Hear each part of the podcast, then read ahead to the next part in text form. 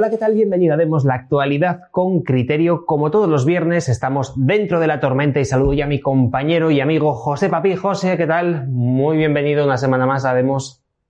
Muy buenas tardes a todos. Encantado de estar otra semana en el programa. Un placer.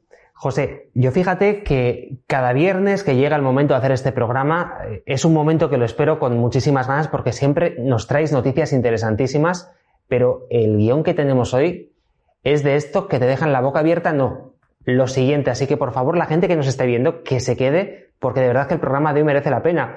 Vamos a dar un pequeño titular, vamos a hablar por supuesto de Ucrania, porque como habéis visto el título de hoy es Ucrania dos puntos, aceptar la realidad y salir del impasse. Enseguida nuestro compañero José Papi nos va a explicar eh, este título, porque hemos elegido este titular para el programa de hoy, José, pero antes eh, un pequeño gancho, porque la otra que tenemos es, eh, vamos, yo creo que va a ser la noticia en, en el cortísimo plazo y es que parece que ya han decidido cargarse a Biden completamente.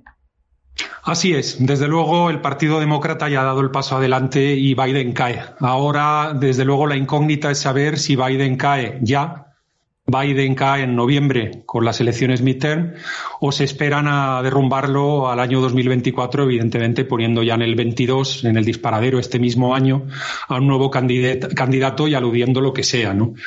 ¿Por qué sabemos esto? Lo sabemos en el momento que el arma que eh, tenían todos en la mesa y que el mundo progre no quería utilizar y que el mundo progre conocía muy bien eh, durante eh, las elecciones presidenciales norteamericanas y era el famoso vídeo del hijo de Biden, el famoso vídeo de Hunter Biden, que no solo tiene a señoritas de, edad legal y de edad no tan legal en pelotas, sino que además hay bastante información económica.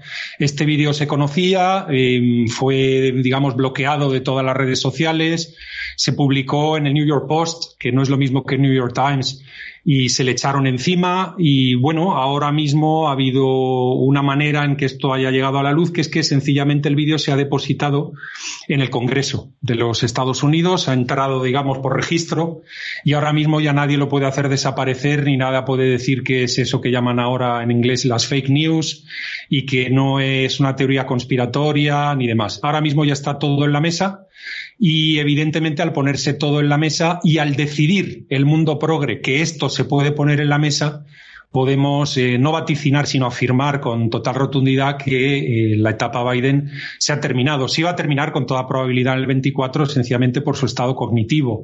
Pero es que el proceso probablemente se esté acelerando en este momento. Lo hemos visto en los pravdas habituales de, del mundo progre, como puede ser el New York Times, la CNN, el Washington Post, que ya directamente han estado zurrándole sin parar. He oído otro medio que también es interesante, político, que presenta muy bien cómo está, cómo, cómo siente el Partido Demócrata Washington. Eh, llevan ya zurrando a Biden bastante tiempo, separando al Partido Demócrata de las cosas de Biden, de que Biden dice tonterías, de qué equipo Biden y tal. Ellos mismos ya llevan dando caña al presidente ya un tiempo.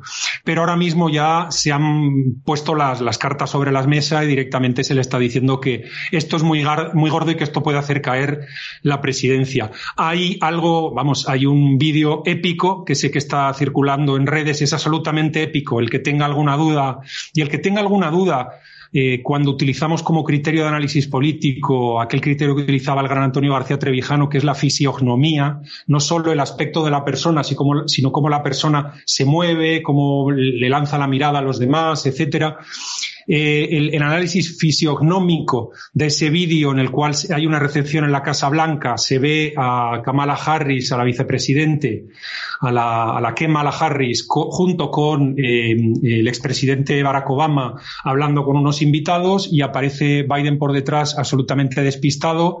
Creo que el vídeo lo podemos en un momento dado incluso mostrar en el programa, si es posible. Y eh, vemos cómo va caminando Biden hasta, hasta estos dos personas, hacia estos dos personajes Kamala Harris y Barack Obama, y eh, se pone alrededor, les empieza a hablar y ni se vuelven. O sea, siguen hablando con los invitados y no doblan ni la cabeza. Llega un momento incluso en el cual eh, coge eh, Biden y le pone la mano encima a Barack, Obama, a Barack Obama como para decirle, oye, que estoy aquí, habla conmigo, y Barack Obama se sigue sin mover, sigue sin doblar la cabeza, sigue sin decirle absolutamente nada. El vídeo es absolutamente épico es algo que de verdad invito a todos nuestros seguidores que lo, que lo, que lo visionen, porque desde luego em, lo que estoy eh, ofreciendo ahora, bueno, este es un criterio para analizar hechos, pero yo creo que el vaticinio, eh, esto ya no es ni un vaticinio, esto es decir que el, el sol va a salir por el este mañana. Pues sí, el sol va a salir por el este y Biden ya ha caído. De todas maneras, José, fíjate, yo recuerdo que fuiste uno de los primeros en decir que la salud mental de este hombre eh, no era nada adecuada. Estoy acordándome incluso cuando estábamos en plena campaña electoral entre Trump y Biden y, ya tú decías, incluso después de haber visto, no sé si era un debate o alguna rueda de prensa, que se le veía eh, que al hombre se le, eh, vamos, que ya no, no le funcionaba bien la cabeza. Además, una persona que previamente había sido vicepresidente con Obama, estamos hablando de una persona que, que, bueno, cuando estaba en sus cabales era un tío competente, ¿no? Y la pregunta que nos hacíamos entonces y luego también ya cuando empieza su presidencia y la que volvemos a hacernos ahora es eh, por qué decidió el Partido Demócrata poner a este señor para realizar, eh, no sé si los dos, tres primeros años de, mandato, si es que llega, ¿no? Eh, ¿Por qué habían elegido a una persona de estas características para estar en la Casa Blanca en lugar de elegir a un tío competente, ¿no?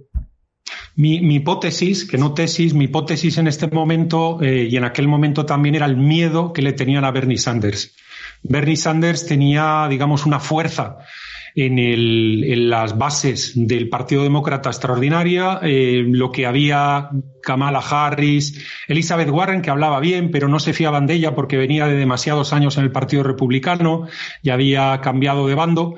Y bueno, en aquel momento era, había que hacer un candidato de unidad para evitar que Logro Sanders, eh, digamos, escorara a la izquierda, al Partido Demócrata y bueno, trajera Agenda 2030 y mucho más todavía más exageradamente de lo que lo han intentado traer este, esta presidencia norteamericana. Esto por un lado era parar a Sanders, por, por, resumir. Y luego, por otro lado, algo que has comentado al principio, y es por lo que yo sigo diciendo la importancia de tratar de evitar que te tamicen y de que te generen empatía y sociopatía los periodistas de hoy en día, que salvo contadas excepciones han dejado de ser gente seria. A poco que uno siguiera con un poquito de tranquilidad tres o cuatro ruedas de prensa de esta señor, el que dijera que no tenía problemas cognitivos es que era un ser irracional, un vendido, un miserable. No había otra manera de verlo. Yo lo que hice no, no fue ver una rueda de prensa solo, como tú decías, sabía antes, sino que me estuve viendo unas cuantas y me di cuenta que esta persona no estaba bien. Y cualquier persona que tuviera un criterio lo más mínimamente sólido de razón se daría cuenta. Pues quizás, José, la caída de Joe Biden pueda ser ese deus ex máquina que hace falta para eh, terminar con otro conflicto del que se está hablando muchísimo en las televisiones. Estoy hablando, por supuesto, de la guerra de Ucrania. Decíamos a micrófono cerrado. También lo hemos comentado nada más arrancar el programa, que está en una especie de impasse los europeos saben que han metido la pata hasta el fondo y ahora es lo que, lo que necesitan, ¿no? Una especie de evento, un, deus ex máquina que utilizaban en las antiguas tragedias griegas y romanas, ¿no? Para solucionar todo este embrollo que, que se está alargando más de lo que debe. Y es que ese es el dilema. El dilema ahora mismo que tienen los jefecillos de Occidente es que mm, pueden esperar a que ocurra esto que estás diciendo, esperar que alguien les salve de tener que tomar la decisión tan complicada, tan difícil de decirle a la ciudadanía que se han equivocado, que nos hemos metido en una jarana que no hacía falta, que este es un tema que se podía haber resuelto muchísimo más rápido, que los norteamericanos y los rusos nos han tomado el pelo y nos hemos metido en un, en un carajal de cuidado, pero evidentemente nadie tiene ganas de hacer esto y están esperando a ese Deus ex machina que les solucione el problema, ¿no? Tomar la decisión difícil, la otra alternativa, pues es eh, perder la cara, es eh, saber que pierdes las próximas elecciones, es eh, tantas cosas. probablemente la vía de en medio, la vía cobarde, la que suele trabajar este mundo progre, este mundo de relato, este mundo de tweet en el que vivimos, pues será encontrar algún chivo expiatorio que cargue con el muerto. Un chivo expiatorio podría ser, como tú estás diciendo, pues que haya un cambio de cromos en la clase blanca y que bueno que hay que moverse, ¿no? Pero el problema es que no nos podemos esperar tanto, no nos podemos esperar unos meses, no nos podemos esperar a, noviembre. Y es que o aceptamos la realidad de lo que han liado los europeos, eh, no entendiendo qué es lo que estaba ocurriendo con la invasión de Ucrania, y salimos así del relato o vamos a suicidarnos eh, todavía a más velocidad de lo que nos estábamos suicidando ya, Xavi. Porque eh, hay que recordar que independientemente de que las sanciones en teoría fueran para fastidiar a Rusia, lo que están haciendo los europeos es pegarse un auténtico tiro en el pie y fastidiar, como tú bien decías, una situación que ya venía delicada.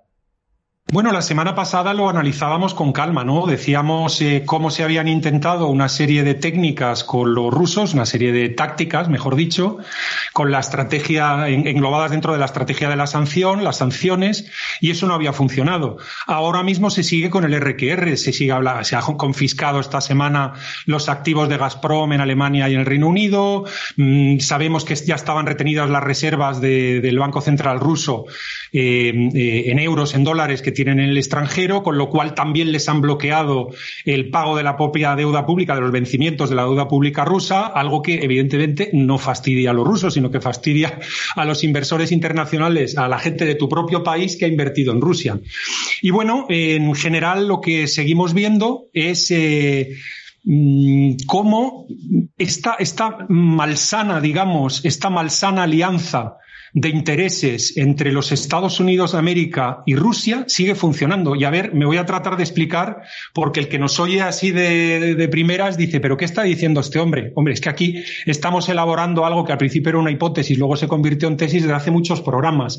Y es que los norteamericanos no es que hubieran calentado a los rusos para que los rusos atacaran en Ucrania y así la OTAN volviera a recuperar el valor o la importancia que tenía antes y además se le compraran armas a los norteamericanos y demás. Ahí se están quedando analistas que ya logran ver un poquito más allá del relato. Es decir, el relato oficial es una basura, es una basura empático-sociopática, no, no, no se pasa de ahí. Por cierto, y, eh, bochornoso, hablando del relato, lo que hemos visto esta semana en el Parlamento Español con Zelensky. O sea, hablando de relato, creo que que, había que mencionarlo. Pero bueno, cierro paréntesis. José, perdona.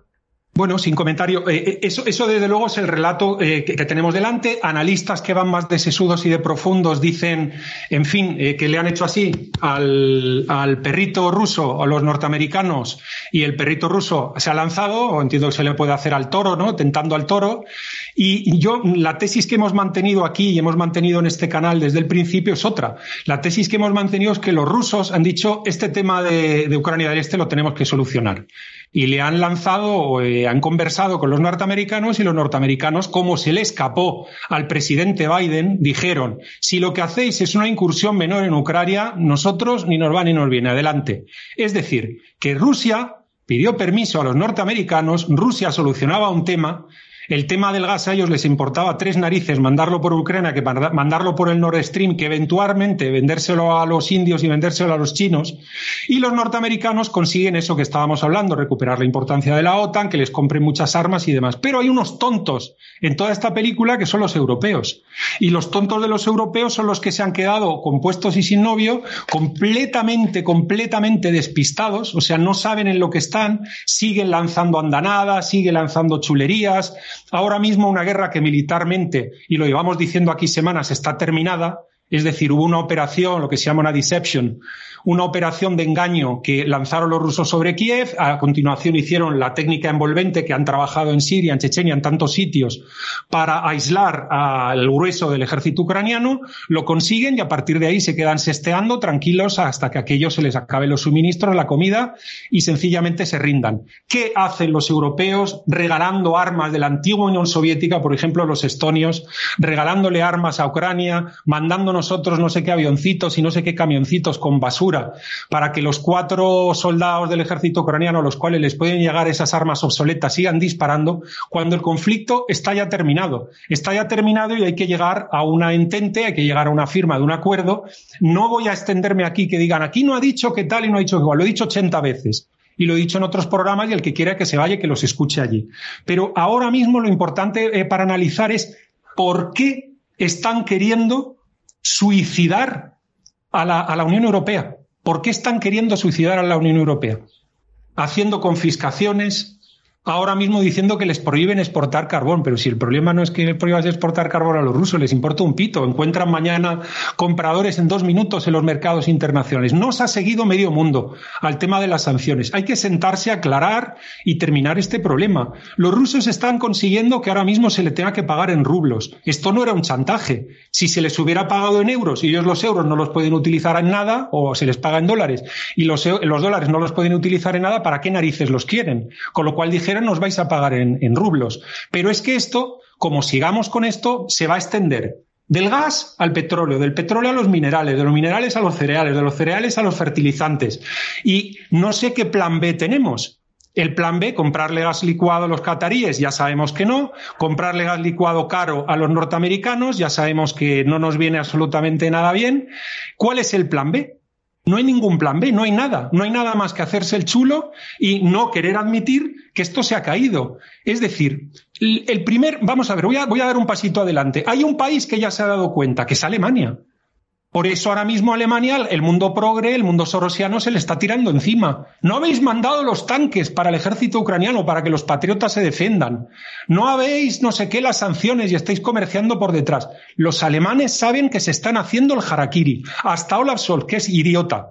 Sus socios eh, del Partido Verde, que son todavía más idiotas, hasta ellos saben que se están haciendo el harakiri. Aquí, desde luego, el colega Peter Sánchez, ese ya, vamos, hasta que se le ocurriera esto y lo lograran entender, tienen que pasar cinco o seis reencarnaciones, pero los alemanes ya se han dado cuenta. La BDI, la patronal eh, alemana, le está diciendo al gobierno alemán, parad de hacer el idiota que nos vamos al guano, que nos desindustrializamos. Y si, se si para la, la, la, la productividad industrial, la producción industrial de Alemania para, se hunde Alemania y, por ende se hunde toda la Unión Europea. Y nos hundimos nosotros que nuestro único modelo económico ahora mismo en España es el que nos compre en deuda pública en Frankfurt. Y sabemos que esto en cualquier caso se está acabando ya a final de año. Los alemanes se están dando cuenta de esto que no, le, no quieren que les pase como lo que ocurrió en el Reino Unido. El Reino Unido cuando vinieron las reconversiones en los 80, etcétera, etcétera, pero que ellos por lo menos tenían la ciudad de Londres, tenían la, City, tenían ahí sus líos financieros y de eso lo han logrado sobrevivir muchos años y vendiendo su idioma y vendiendo servicios y demás. Pero ¿qué tienen ahora mismo los alemanes para poner? Nada. Entonces, este suicidio que quiere hacer la Unión Europea, el suicidio que quieren, hacer, eh, quieren hacerse tantos países europeos, ¿a dónde vamos? No es que haya ganado Putin o haya dejado de ganar Putin. Hay una situación que la hemos explicado. Es una jugada entre pillos, una jugada entre pillos muy poderosos, los rusos que venden gas, los alemanes que querían distribuirlo en Europa, los norteamericanos que tenían la tecnología de distribución de ese gas en Ucrania, y el encaje lo hicimos relativamente rápido de qué es lo que estaba pasando. A partir de ahí hemos asistido a esta payasada de seis semanas de guerras mundiales, de situaciones de, rusofobia, de todo este tipo de cosas, cuando lo único que de verdad costaba entender es por qué os queréis suicidar, por qué os queréis suicidar por un país que no es miembro de la OTAN, no es miembro de la Unión Europea, tiene una relación con Rusia importantísima. ¿Qué se os ha perdido allí? ¿Qué queréis hacer? ¿Por qué estáis implosionando la economía europea a propósito? ¿Por qué antes de arreglar este tema con los rusos mandáis al Banco de España o mandáis a los bancos centrales europeos en otros países a decir que los estándares de vida del siglo XXI no pueden ser los del 2020 y que ya hay dejado, tenemos que dejar de vivir también y que a partir de ahora seremos más pobres y no seremos propietarios de nada? ¿Por qué estáis haciendo esto? Ya lograsteis parar el mundo dos años con el tema de la pandemia. ¿Por qué queréis parar al mundo ahora cuando el mundo no hace falta pararlo? Y es un conflicto el que hay allí que se puede resolver relativamente rápido. La persona que esté mandando el mensaje, porque claro, esto hay que no oír a algunos de los payasos que salen en las televisiones y a los payasos que escriben en la prensa o los payasos que salen en las radios, que se ponen engolados a cantinflear, así hablar rápido y no tienen ni pajolera idea de lo que están hablando. Cuando uno oye a especialistas militares que les explican cuál ha sido la técnica, y las técnicas y la táctica que han seguido los, los, eh, los eh, militares rusos al entrar en Ucrania, es de libro lo que ha pasado. Es de libro y no hay nada que analizar, ni nada que pensar, ni ser listo, ni dejar de ser listo. Han hecho la envolvente, han querido controlar la parte militar que les interesaba y han querido estrangular al ejército ucraniano, dejando que siga habiendo un cierto orden público para el día después y lo único que están consiguiendo aguantando esto, ya lo dijimos la semana pasada, es que Ucrania no la reconocerá ni la madre que la parió, cuando esa no era la intención inicial de Putin, no era la intención inicial de Putin, que era una federación o confederación de, mm, países ucranianos unidos. Dios sabe de qué manera lo estaba pensando, pero eso es un poco lo que tenía en la mente y ahora mismo vamos ya a una ruptura directamente del país, con cambio de fronteras y 80 cosas más. ¿Por qué? Ya que los ucranianos se han suicidado, ¿por qué nos estamos suicidando nosotros? Cuando es un conflicto que se puede resolver relativamente rápido. Esta es la pregunta que yo le lanzo a nuestros seguidores y seguro que los habrá más conspiranoicos que dirán que hay un gobierno mundial que está manejando todo esto. Habrá otros, probablemente con los que yo me alinearía, quizá me alineo un poquito más, que es que esto está llevado por tal suerte de idiotas ineptos que nos están llevando a la destrucción sin que se den cuenta de lo que están haciendo. Pues eh, además, José, se entiende perfectamente así aquel famoso documento que comentamos aquí en Demos ahora unas semanas de BlackRock diciendo que por favor aquellas personas que tuvieran inversiones en Europa que saliesen por patas. ¿no? Eh, quien quiera que busque ese programa en nuestra página web en demoslibertad.com y ahí lo encuentra Xavi, y BlackRock entrando a invertir en Rusia, que el tema tiene bemoles y que nos lo comentó aquí el bueno de Alberto Iturralde en un programa que se nos apuntó. Es que ha caído, ha caído Xavi hasta la alianza Rusia-Grecia, que sabes que comparte la religión ortodoxa, por lo menos en la base cultural, y es una cosa que ahora mismo los griegos con el envío de armas a Ucrania también se han cargado eso. También se han cargado eso, pero ¿por qué nos estamos suicidando? Pues esa es la gran pregunta y eh, mucha gente que anda en temas de inteligencia dice lo que hay que saber es hacer las preguntas correctas y así obtendrás las respuestas correctas. ¿no? En fin, esta es la pregunta correcta. Ahora lo que nos queda, José, es eh, adivinar la respuesta, que es lo, que es lo complicado. En fin, vamos a cerrar hablando de las elecciones de Francia, queda ya muy poquito para las presidenciales y parece que en este último sprint eh, hay dos candidatos ya prácticamente designados, ¿no? todas las encuestas apuntan a que volverán a ser Le Pen y Macron los que pasen a la segunda vuelta y parece que la diferencia entre, entre ellos dos se va acortando, que no es tan grande como parecía en un primer momento. Así es, y eh, Xavi, si recuerdas, lo comentábamos la semana pasada, que estaban dejando al amigo Macron en un, entre un 25 y un 28%, dependiendo de la encuesta, de intención de voto en la primera vuelta, y mantenían ahí a Le Pen apretándole la cabeza en el 18, el 17, el 19, el 20, y ya están eh, admitiendo la mayor parte de, encuestas de encuestas, cuando se hacen las medias de los diferentes periódicos, que Macron puede estar en un 26, 27 y que la Le Pen está en un 21, 22-23. Estamos hablando de una diferencia eh, pequeña, todavía importante, y todo parece ya señalar de que a segunda vuelta van a pasar estos dos, ¿no? Pecres se ha hundido, en la izquierda solo asoma un poquito la cabecita Melenchón, por parte del equivalente a un Podemos, una izquierda unida, con un 15% de intención de voto, y Zemur, el, el candidato, digamos, sorpresa que apareció, eh, está en el entorno, ahora dicen, de un 8 o 9%. Eh, lo interesante quizás ya eh, en este momento, en este, llegados a este punto, no es tanto quién va a pasar a segunda vuelta, sino cuáles son las proyecciones en segunda vuelta. Es decir, si el trasvase de voto echa a correr hacia Macron para protegerse de la fiera Le Pen, o hay gente de izquierdas que sorprendentemente se apunta a Le Pen con su discurso tan de izquierdas en lo económico, muy nacionalista en, en la parte de derechos políticos, ciudadanos. Em, y la sorpresa es que eh, empieza a haber cada vez más encuestas que dicen que la diferencia de voto entre Macron y Le Pen en una segunda vuelta podría estar en el entorno ahora mismo de los tres puntos. Con lo cual, ese paseo militar que parecía que iba a haber en la segunda vuelta no es así. Y si lograra atraer el voto de Zemur, lograra atraer parte del voto de los republicanos y probablemente mucho voto de izquierda, eh, de hecho, la propia, eh, esta, este último comentario que acabo de hacer, eh, que acabo de hacer, creo que sí que está fundamentado en el, en el, sentido de que en las últimas horas la candidata Le Pen le ha lanzado muchísimos guiños, muchísimos guiños a la izquierda, diciendo que a ella no le importaría tener a gente de izquierdas en su gabinete, asesorarse por gente de izquierdas, que lo importante es ser patriota, creer en la nación francesa y similar. Eh, se está poniendo interesante eh, todavía en el porcentaje de posibilidades, si tuviéramos que jugarnos el dinero, todavía Macron eh, em, tiene, tiene más luces que sombras para aparecer de nuevo como nuevo, otra vez para ser reelegido como presidente de la República Francesa, pero em, parece que la guerra en, en, la lucha en segunda vuelta está muchísimo más reñida de lo que pensábamos hace cinco o seis semanas. Pues interesantísimo lo que puede ocurrir en Francia, lo analizaremos según vayan acercándose las fechas. Y José, si te parece, vamos a pasar ya a la segunda parte del programa porque hoy nos acompaña Vicente Ferrer en nuestra tertulia con criterio.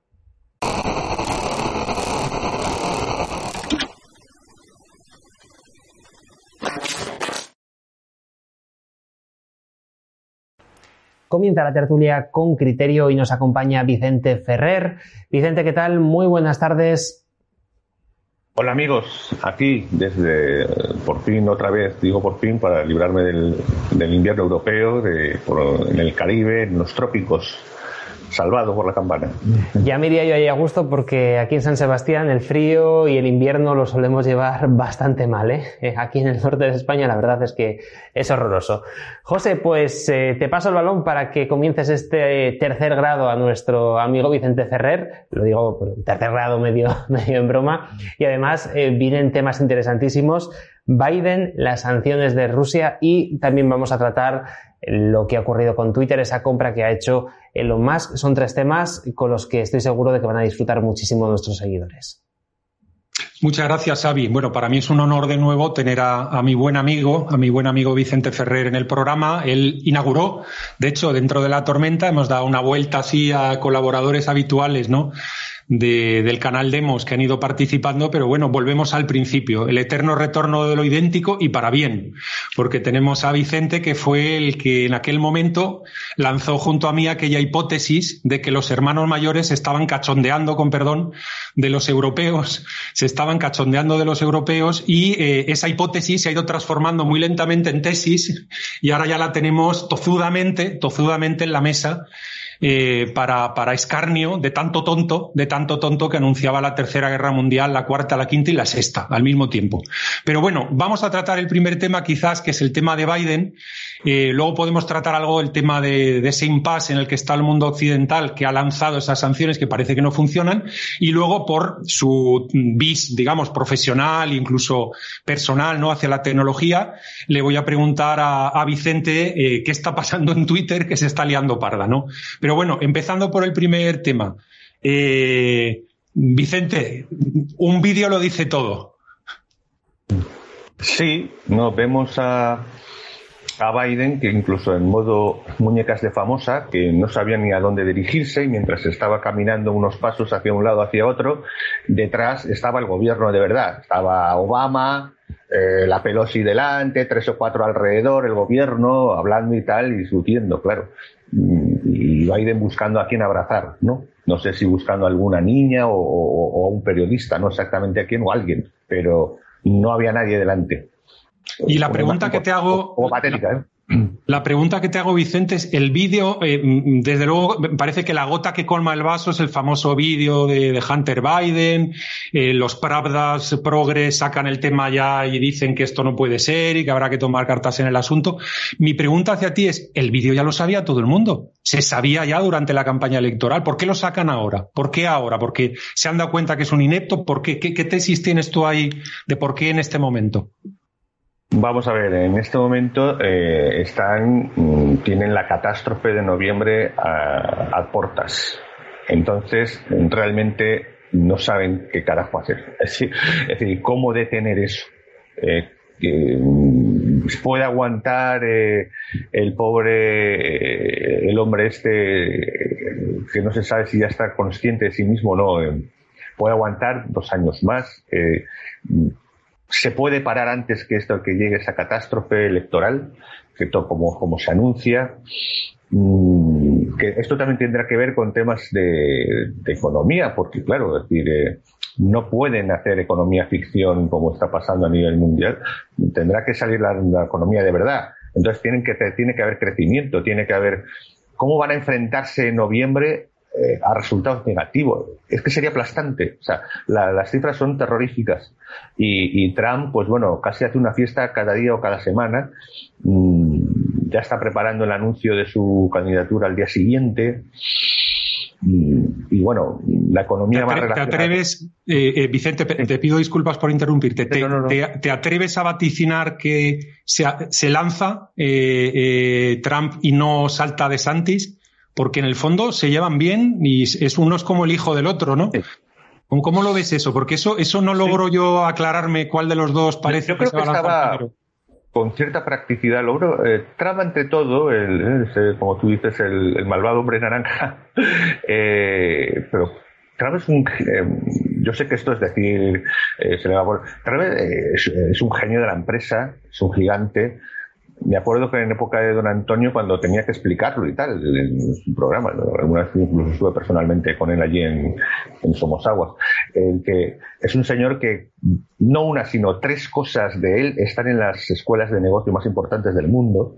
Mm, sería largo explicar esto. Entonces, el, el tema está que, que él, con toda práctica, eh, con sentido práctico, eh, si, si, se llega a ver que Trump realmente estaba tocado en su popularidad o en su credibilidad y hubiese bajado, no te quepa la menor duda, se hubiese puesto al lado o apoyando o lo que sea y de Santis. Pero la realidad, y si algo saben en, una, en, en, un sistema electoral como el de Estados Unidos, en la que la verdad, es decir, no se trata de imponer cosas que no son, ni, ni no, se trata de ver cuál es la realidad que, que, que brota, que emana desde abajo y desde esa, ese poder eh, político que tienen originario y tal, la soberanía de los ciudadanos, ¿no? lo que llamamos la libertad política si, si, si, eso no se hubiese reflejado y se refleja constantemente que él tiene el 70, el 60 o el 80% de, de apoyo y que De Santis, que es su gran baza, pues está muy bien, pero comparado con él no pasa del 20%, si hay algo que, es la realpolitik es cuando el diputado de distrito, como nosotros estamos apoyando,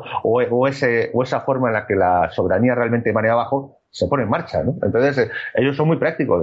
Trump sigue siendo el gran líder, Trump sigue siendo la apuesta de la mayoría social en Estados Unidos, y no, son, no van a ser tan idiotas de ponerse de lado por un tema de, de, de aparatos de partido, evidentemente. Bueno, creo, creo que nos hemos aprovechado de la, de, en fin, de esta cercanía que tú tienes a la política norteamericana, la sigues a diario. Yo, de hecho, muchas cosas que no me suelo enterar te pregunto, porque estás más, más cercano. Volviendo al vídeo, fíjate, José, cómo sí. ya, ya, no, ya no se insimula, es que ya no se pueden, están en, están en, en, en, guerra de supervivencia. O sea, ya sale el Obama diciendo, a ver, tú aquí, tú, no sé qué, ¿qué hacemos? Está detrás, al lado del atril del, de, de, del pobre presidente no, no, no, creo que en algún momento de los Estados Unidos la presidencia haya estado tan baja en su, en su poder real institucional, sinceramente. No, no recuerdo un caso en que fuese un caso títere McKinley con los plutócratas, no sé, no sé exactamente. Pero esto es, esto es inaudito, además reflejado de una forma tan obscena, ¿no? Eh, creo que están en, en, modo salves el que puedo, que qué hacemos. Es decir, porque esto es un fenómeno que no saben cómo pararlo. Así es. Así es. Bueno, va vamos a pasar al segundo tema, si te parece, el impasse de lo de Ucrania. Eh, la tesis la hemos defendido, la hipótesis la presentamos, se nos transformó en tesis, los hermanos mayores se han reído de los tontos europeos. No fue, como dicen algunos analistas, ya que, ya salen del relato este eh, empático, sociopático, que es un chiste, ¿no? Salen del relato de Sauron, Putin y los elfos y los hobbits, han dado un pasito más adelante, empiezan a leer en términos de realpolitik, pero todavía mmm, estos analistas que están empezando a abrir los ojos dicen algo así como que han tentado al toro los norteamericanos han dicho tiento al toro, el toro entra y así eh, recuperamos la importancia de la OTAN, nos compran nuevo armamento, etcétera, etcétera. Y sin embargo, nuestra tesis ha sido que no, que los rusos y los americanos se lanzaron un guiño. Los rusos dijeron que vengo, ¿eh? Y los americanos le lanzaron un guiño y salió tranquilamente Stoltenberg en la, en la OTAN, la portavoz de la Casa Blanca. Todo el mundo salió tranquilamente diciendo, ¿cómo es una incursión menor? Que venga Dios y lo vea. Y los europeos estamos dando espumarajos como la niña del exorcista, sancionando no sé qué sanciones y no sé qué vamos a conseguir, salvo que rublo al final sea más caro que el oro, pero vamos, que un, un, un, trocito de una esquina de un billete de, rublo sea más caro que una onza de oro. Vamos, que estamos ya a punto de llegar a eso, como sigan, ¿no? Lo, poco, lo poco que estamos tocando a los rusos con esto. ¿Qué, qué, qué opinión o qué criterios, eh, opinión la conocemos, pero qué criterios nos traes para seguir eh, eh, analizando la realidad, Vicente?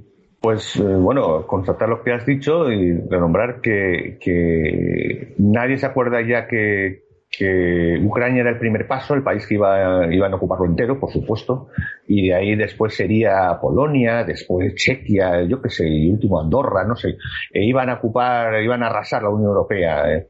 Esa era la primera, ¿no? Y la es, como os he dicho, la guerra mundial. Luego, ahora resulta que, si te ves en las últimas semanas, como si todo el mundo hubiera dicho siempre que, bueno, es que eh, Rusia está intentando quedarse con parte de Ucrania. Ustedes no iban a decir que estaban invadiendo todo, todo, todo el continente. Eh, ya no es una invasión generalizada, pero esto, esto como si lo estuviesen diciendo todo el día, ¿no? O de toda la vida. Luego están los, por supuesto, el problema ideológico, ¿no? Es decir, que, que interviene en la realidad que es imposible. Luego están los anti, los que, los que Putin es un ser de luz y toda esa maravilla que está salvando a Occidente, Rusia, de Putin, salvando a Occidente civilización, digo.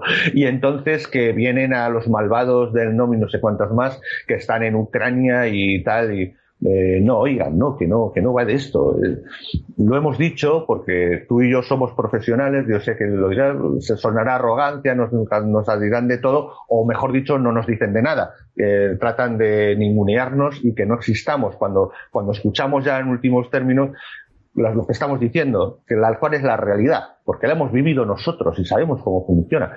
Es decir, la realidad es que precisamente esto no había más remedio porque porque se han hecho ese guiño para que Rusia vuelva al juego. Porque la estupidez de los últimos 10 años es que eh, masacraron la, economía, sobre todo de, más alto nivel, de más desarrollo, al más tecnológico, en Rusia. La masacraron. Si quieres, ahora decimos algunos datos. Pero en este momento, lo que esto va a posibilitar, y sé que esto sí, ahora me pero ¿qué pasa con las. Pero víctimas ha, ha habido, las hay y las habrá y han estado de así desde hace, eh, desde hace casi una década.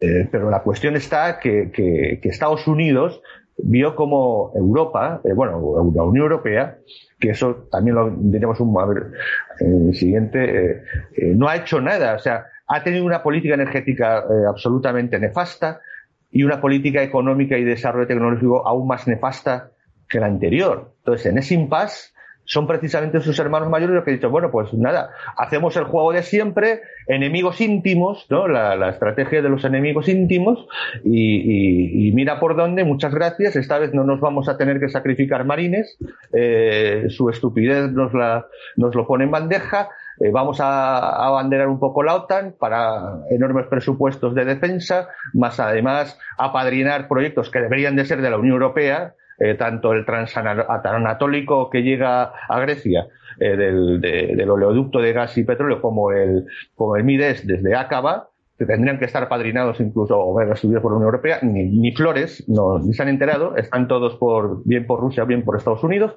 Y luego el tema que hemos sobradamente conocido del, de los Stream 1 y 2, que cuyos socios somos, sabe que son los que son.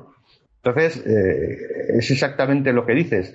Y a, eso sumamos que eh, demuestra que la Unión Europea ha estado en una economía falsa, una economía eh, totalmente alejada de la realidad y que, y que se enfrenta ahora a la realidad de cómo funcionan las cosas y cómo funciona el desarrollo industrial y tecnológico. lo que pasa es que sabemos de buena tinta que los rusos querían comerse una y se han comido 21. Es decir, el enfoque que han hecho los europeos en contra de Rusia han conseguido que Rusia consiga mucho más de lo que se pensaba. Está fracturando Ucrania, está consiguiendo revalorizar el rublo a precios impensables, está logrando, ahora mismo ha dado un paso y se ve que el sistema funciona de que se le puede pagar el, gas en rublos y van a pedir que se le paguen minerales, que se le pague fertilizantes, que se le pague tal. Es que, José, hay algo llamado nuevos mercados monetarios, como, como el cripto, ¿Qué, ha hecho? ¿no? Para, para también están los estos ultra tradicionalistas un poco que están también casi en otra en flores, casi en, otra dimensión aún más alejada que, la socialdemocracia hegemónica. Eh, no, no se trata del patrón oro, se trata de que ha, logrado que a través del oro y del oro, a través de, de hacer llegar al mercado cripto y del mercado cripto lo ha triangulado con el rublo y resulta que ha podido hacer que sigan las transacciones entre estos tres mercados. Y no hay forma mi pregunta, de. Mi pregunta a ti ahora es: ¿cómo van a salir del impasse? Eso es lo que estaba yo conversando antes, al principio del programa, con, nuestro buen amigo Xavi. Es eh, los jefecillos de Occidente tienen que ser conscientes de esto. Yo no, en la Moncloa en España seguro que no, pero el resto ya se están eh, concienciando. El propio Olaf Scholz ya no manda tanques, la BDI alemana, la patronal alemana industrial, le ha pegado ya un toque a, Olaf Scholz de esto es espectacular.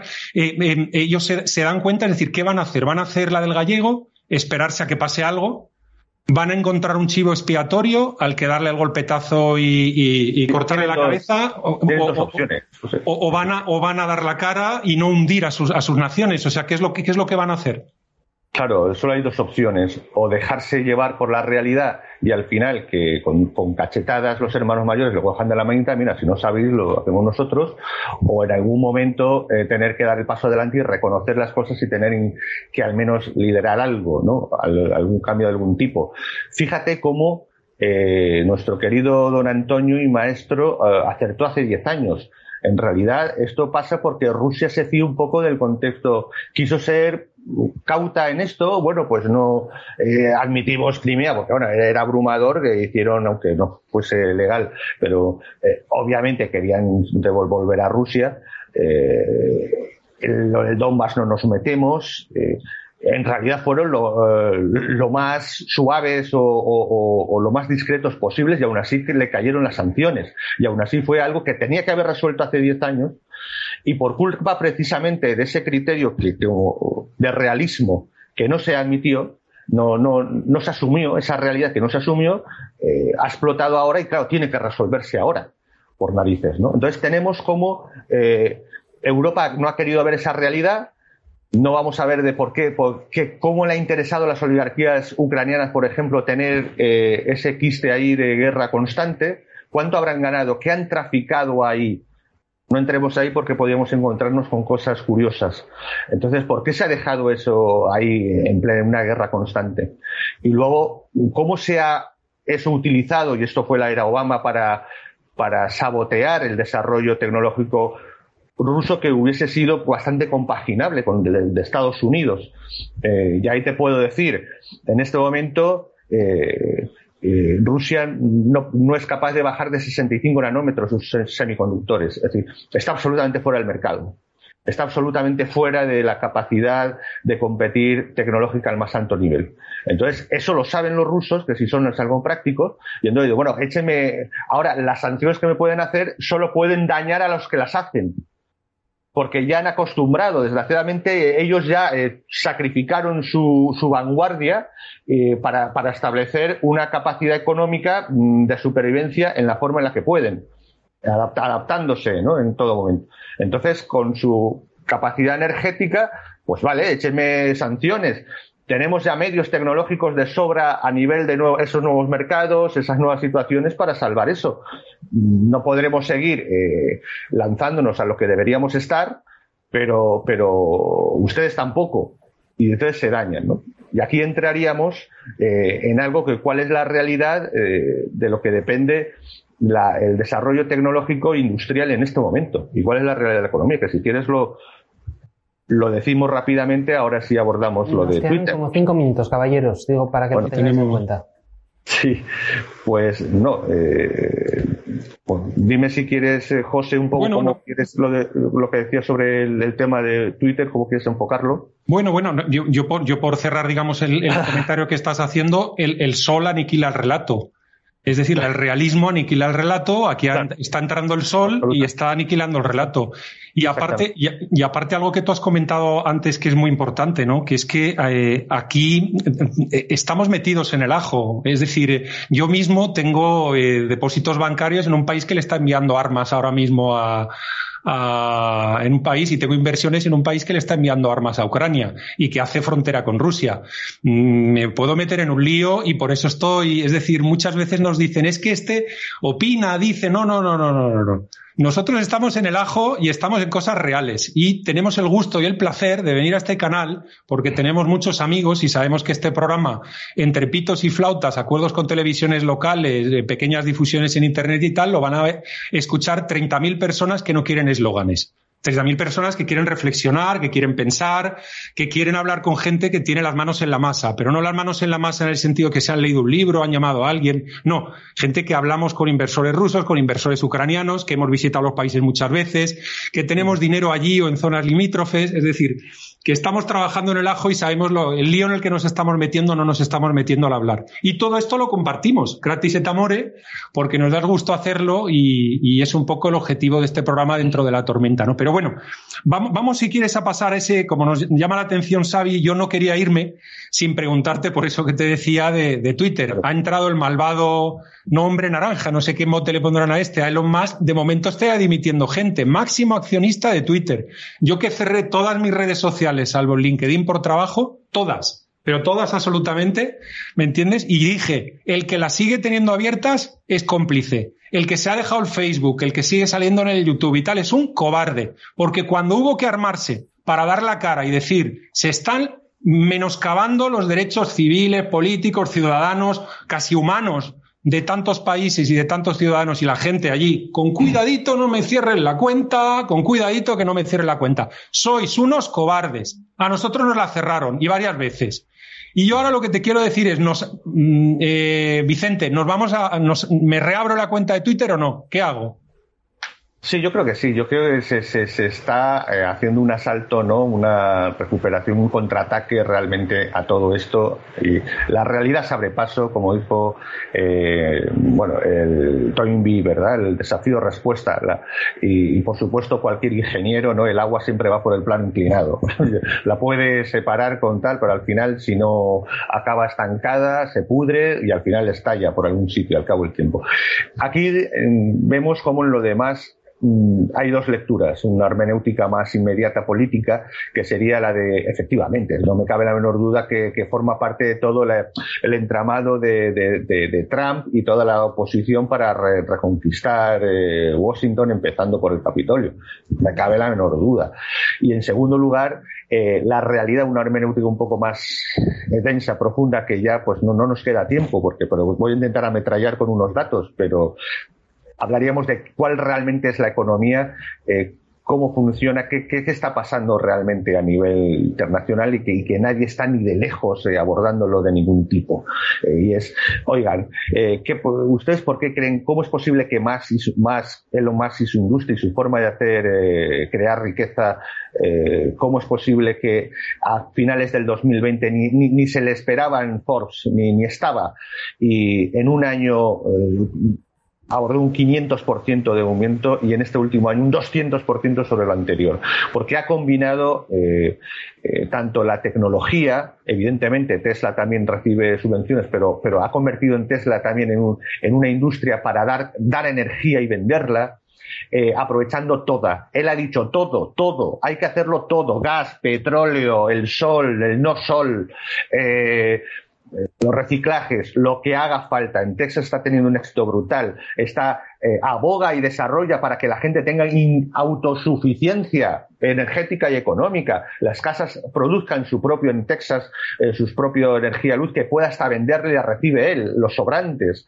Es decir, es toda una visión de realidad. Lo que estaba ocurriendo en el 12, 13, 14, lo que, lo que estaba emanando de, de una forma libre y espontánea y normal desarrollo a partir de la crisis financiera del 2008-2009, que, cuyo ejemplo máximo en aquel momento era Jobs y todo el desarrollo que vivimos de las smart smartphone, smart television, etcétera, etcétera, y toda esa tecnología en todos los sectores que iba hacia, hacia esto es la verdad. ¿Cuál creen que es la realidad económica? El desarrollo exponencial que promueve la combinación de los nuevos mercados, nuevas realidades, nuevas tecnologías, o este supuesto desarrollo sostenible porque es que el planeta se acaban los recursos. ¿Cuál es la realidad? ¿Cuál está demostrando cuál es la realidad? Y eso es lo que quiero que, se planteen, ¿no? Eh, podríamos hablar aquí, pero bueno, es decir, eh, los datos de, en este momento, eh, por ejemplo, Trump hizo que TSMC, la mayor empresa de, semiconductores, se afincase en, en Estados Unidos con 12.000 millones. Europa, la Unión Europea ahora se despierta. El año pasado acaba de salir una ley, es tan patética que le llaman ley de chips. Macho, que lo de chips es de los 80 se llaman semiconductores, pero por favor, ni en, ni en la terminología, es algo patético. Están para destinar 45 mil millones, pero ¿de qué están hablando? Solo una empresa del, del sector en, en, Asia Pacífico, incluido Estados Unidos, puede dedicar hasta 20 mil, 50 mil, 100 mil millones. cada empresa. Y toda la Unión Europea dice que van a hacer eh, la capacidad de, de, Europa de hacer nanochips, de nano eh, semiconductores, es no alcanza ni tecnología para bajar de, de 20, de veintitantos nanómetros. Hay una por ahí ASML de Holanda que podría bajar de entre 10 y 15. Se le tienen que encargar a una de, de, de Emiratos Árabes que por cierto va a comprar Intel, va a comprar Intel, la norteamericana, claro, y ya se está solicitando, por favor, Alemania, ya está pidiendo a ver si Intel pone una en, en Europa. Es patético. Esa es la realidad. Ese es donde se está jugando las cosas. Porque en este momento, ¿eh? lo que fue la sal, las especias en otra época, el oro, la plata, en, otras, en otros sitios, lo que va a determinar el presente y el futuro es la unidad de medida son los semiconductores. ¿Por qué? Porque te multiplican la capacidad de, procesar tanto datos como procesos industriales y técnicos de, de todo tipo. Y resulta que, Europa, por una serie de estupidez suicida, que yo espero, José, que alguna vez también planteemos, oye, ¿y, no se van a pedir responsabilidades nunca? Es decir, ¿por qué Europa está totalmente eh, aplastada eh, por sus absurdas leyes suicidas, eh, presuntamente ecológicas, de sostenibilidad, y de ahí encima eh, de negar lo que era la realidad de desarrollo tecnológico, porque se supone que se tenía que encargar en China, que no pueden pasar de 28 nanos, que está vencida, China está, porque no puede, no, no es capaz de bajar de 28, cuando ya están empresas en TSMC, en Intel, en las de Samsung en Corea bajando de 7, de 5 y hasta de 2 nanómetros. O sea, es como si eh, eh, en la gran invasión del siglo de Cristo, que fue la que más cambió políticamente el mundo de Mediterráneo y Medio Oriente, eh, eso fue simplemente porque tecnológicamente unos señores tenían unas espadas de hierro y los otros continúan de, bronce. Y ahí se acabó, o sea, acabó, la política completamente. Pues bueno, ese elemento Has comentado mucho tu tesis sobre los semiconductores y cómo influyen en la producción industrial y,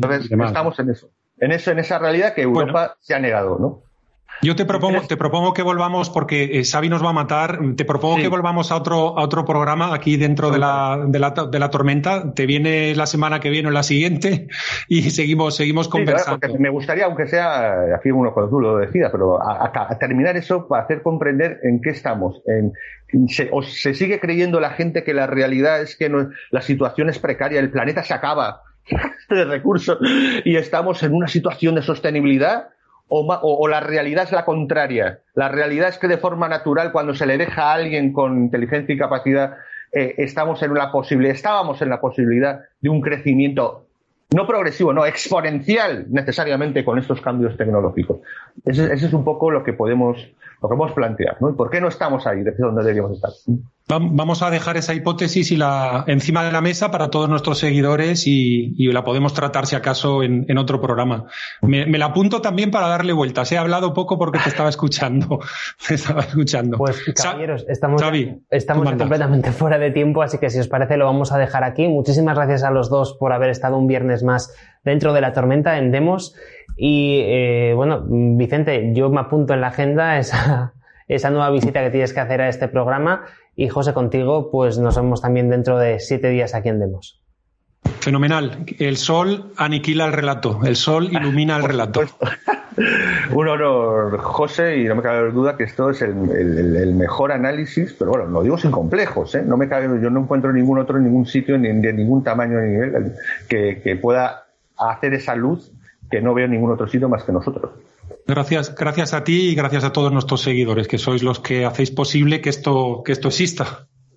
Y a todos los que nos ven por primera vez, yo les voy a invitar a que nos sigan en nuestras redes sociales. Ya sabéis que estamos, eh, bueno, en las clásicas, estamos en Twitter, estamos en Facebook y en YouTube, pero eh, también estamos en las buenas, en las cañeras, en Ramble, en Bichute, en Odyssey, en Twitch, en nuestra página web en Os aconsejamos estas últimas porque es donde hablamos sin pelos en la lengua, porque ya sabéis que en los dos últimos años pues la censura ha vuelto a acampar por sus anchas y también en internet. Así que, en fin, os eh, decimos que os suscribáis a todas estas redes sociales que es donde metemos ese contenido exclusivo para adultos, ese contenido con dos rompos que hacemos en Demos. Antes de finalizar, te invitamos a que te enamores de la libertad y por supuesto le damos las gracias a nuestro compañero César Rubadilla que ha hecho posible que este programa llegue a vuestras casas. Un abrazo y hasta la semana que viene.